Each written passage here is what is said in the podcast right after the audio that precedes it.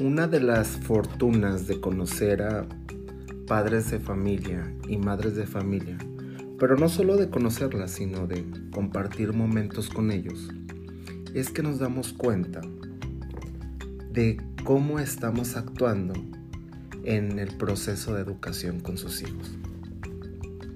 Hablamos de estudiantes de una manera generalizada, pero muchas veces descuidamos algo que es bien importante que son los contextos y los estilos en los que cada uno de ellos aprende.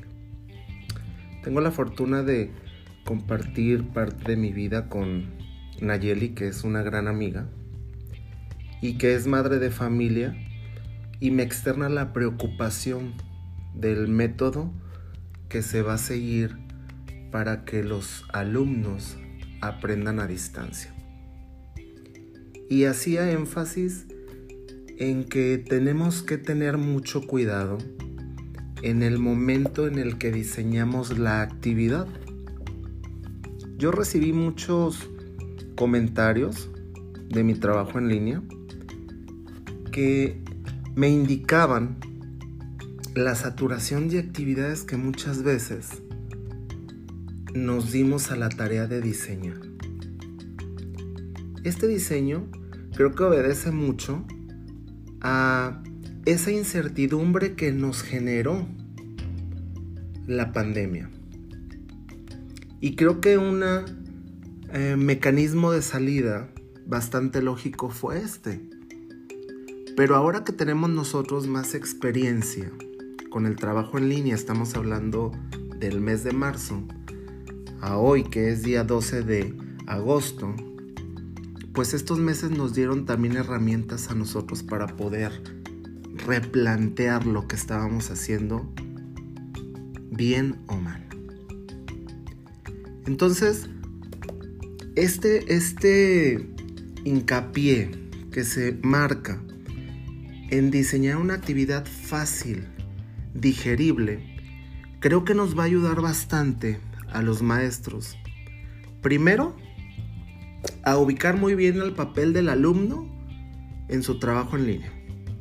Segundo, a establecer cuál es nuestra función y nuestro rol como maestros, desde el momento que estamos diseñando una actividad. Aquí entra algo bien interesante. Los maestros que conocemos a nuestros alumnos sabemos de qué manera aprenden. Por ende, no podemos diseñar una actividad para un alumno que aprende de manera imperactiva a un alumno que aprende de manera quieta y visual. Tercero, la intervención de los padres de familia en los que yo hacía mucho hincapié a orilla a los docentes a recargar nuestra estrategia de trabajo en ellos sin ser parte del proceso de manera directa. Todos los maestros sabemos que los padres de familia son copartícipes de manera indirecta. Y ahí había un, paréntesis que se abría cuando decíamos, no todos los padres de familia tienen las mismas capacidades de guiar, de orientar y de acompañar el proceso. Por eso yo hablaba del contexto y de lo importante que es como maestros que conocemos el, proceso.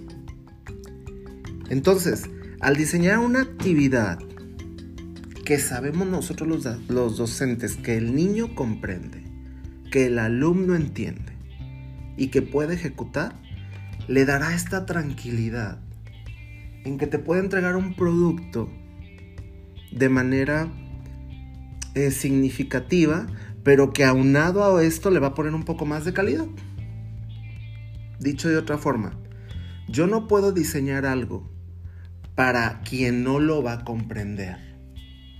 Porque quien no lo va a comprender va a seguir una cadena de incomprensión, porque luego viene eh, cuando se involucra el papá, cuando se involucra mamá, cuando se involucran hermanos, cuando se involucran hermanas, en general, el contexto en el que se desenvuelve el estudiante.